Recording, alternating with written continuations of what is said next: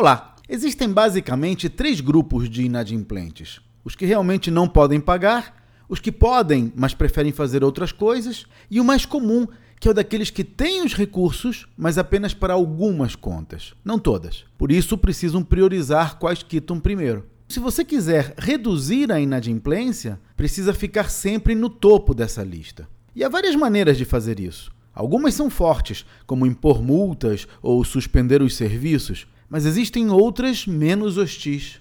Na minha empresa, por exemplo, recuperamos mais de 20% só enviando um alerta para os vencidos. Se você tiver interesse em conhecer estratégias para reduzir a inadimplência nas empresas de serviços, participe do webinário que vou apresentar nesta quarta-feira, às 21 horas. Basta inscrever-se no meu site claudionazajon.com.br. Até a próxima!